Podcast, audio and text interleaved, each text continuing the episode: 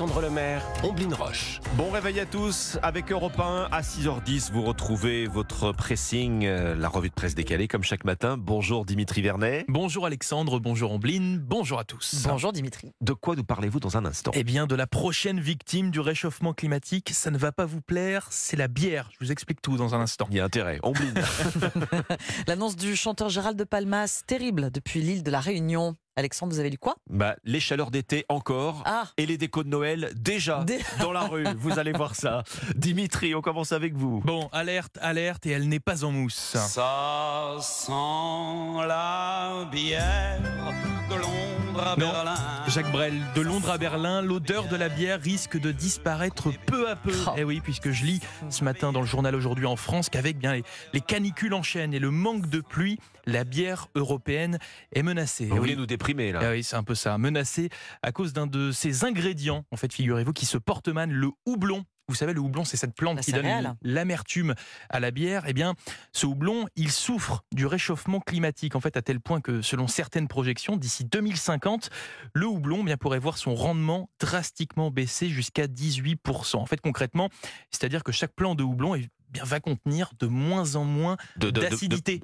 C'est Ah, c'est l'acidité qui ouais. est concernée dans le houblon qui va bien euh, réduire au fur et à mesure du temps. Et ça, ben, vous en doutez, ben, ça va avoir des répercussions directes hein, sur la production, production, de la bière. bah Ben oui. oui, car les brasseurs vont avoir besoin de plus de houblon pour en produire. Le houblon va donc devenir plus cher.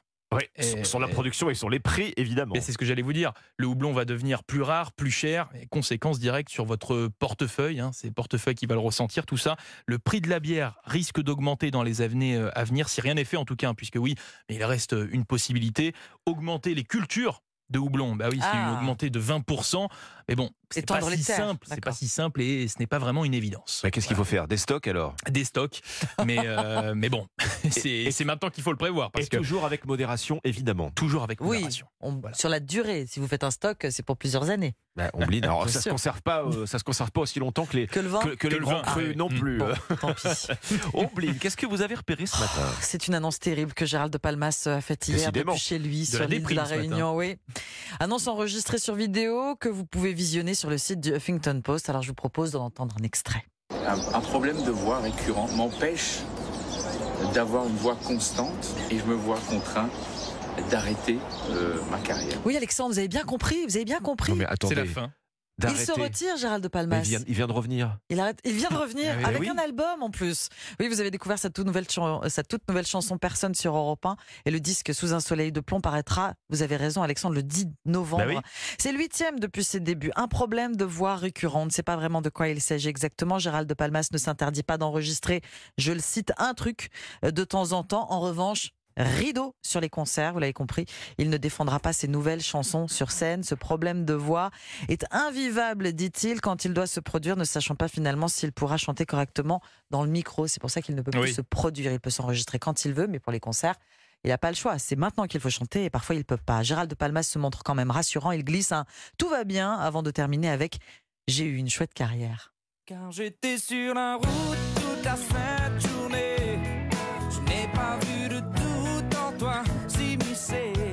Vous, me, vous me prenez de court. Je- moi qui lisais il y a quelques jours encore, Gérald de Palmas, euh, euh, je suis allé chercher ma voix ça. euh, sur l'île de la Réunion, je crois. ça. Oui, c'est là où il est né. Ben voilà, je l'ai trouvé, j'ai trouvé le bon timbre, etc. Finalement, Bon, euh, elle s'est- évaporée. En fait, ça va pas très bien. Alors, il a des problèmes de santé. On ne sait pas lesquels. Il ne s'est pas étendu sur le sujet, mais en tout cas, il ne chantera plus en tournée, en concert. En revanche, peut-être des chansons par-ci, par-là. Euh, annonce sur une vidéo relayée par le site d'information du Huffington Post. C'est à vous, Alexandre. Moi, je vois cette petite scène cocasse ce matin dans les colonnes de que c'est 20 que ça minutes et dans la belle ville de Rennes. Vous connaissez Rennes Oui. Oui. 29 degrés à l'ombre hier encore et on est déjà en train d'installer, mesdames, messieurs, les Oula. décos de Noël. Noël. Ah bah, ils sont Mais pas en oui, exactement. Alors là, bah oui, Noël dans deux mois et demi. hein. Mais c'est comme ça tous les ans. À Rennes, visiblement, le déploiement des, des illuminations prend deux mois. Il y a beaucoup de rues à décorer sans doute avant de tout allumer. Voir le chantier des décos de Noël commencer chaque année euh, début octobre, vous avouerez que ça fait quand même Ça fait bizarre. bizarre. bizarre, surtout avec ce genre de température. Alors exactement. En plus. En plus cette année, on est, euh, vous avez raison de le souligner, à 12 degrés au-dessus des, Oh des- des normales. Alors, Quand on dit il n'y a plus de saison, Ah oui. hein, euh, là on est en octobre avec encore les températures de juillet et déjà les guirlandes du 25 décembre. Donc on, on- on passe sous les guirlandes en short. Je veux- Voilà, c'est ça. Voilà, exactement. Je veux pas non plus euh, qu'on se focalise sur euh, nos amis bretons exclusivement. hein. Plus au nord, à Lille, même chose. hein. pareil, Les partout. magasins, ben voilà, qui se sont mis au déco de Noël eux aussi. Euh, là, c'est dans les boutiques, hein, les sapins et les boules. Euh, petit point météo. Cet après-midi, 25 à Rennes, 22 à Lille. hein. Quand même. Je sais pas ce que vous en Le pensez. contraste. Je sais pas ce que vous en pensez, chers auditeurs. Omblin, Dimitri, réchauffement climatique ou pas, cette façon d'installer Noël trois mois à l'avance. hein. Après la galette des rois, on aura Ça quoi fait les bizarre. Quoi qu'il arrive, c'est une hérésie. Début juin, on a les crayons et les cartables de la rentrée suivante. Euh, Ça vous agace pas un petit peu tout ça? Je, je sais pas. C'est- aussi les guirlandes de Noël qui restent en Mm. place, vous savez, ju- ju- jusqu'à Pâques. Mais c'est ce que j'allais dire, c'est mais- qu'en plus de oui. ça, elles, viennent, elles arrivent tôt et en plus elles restent très tard, Finalement, décos de Noël. c'est hein. c'est Noël, C'est la six mois moitié dans de l'année. Bah, exactement. ça. Bon, ça m'agace un petit peu, personnellement. je, sais pas ce que vous en pensez. Même avec vous, Le Alexandre. problème, c'est qu'on nous fait trop avancer dans le temps, donc on vieillit voilà. encore plus vite. Il faut profitons là de l'instant. On est on toujours 11 en appel du prochain événement, euh, hein, au calendrier, au, ou au marketing hein, également. Exactement. Bon. C'est dans à lire dans. On va déprimer dans C'est-à-dire quel- dans 20 quel minutes. D'accord. Ah, Dans 20 minutes. Merci Alexandre. Voilà. C'était votre pressing, votre revue de presse euh, décalée chaque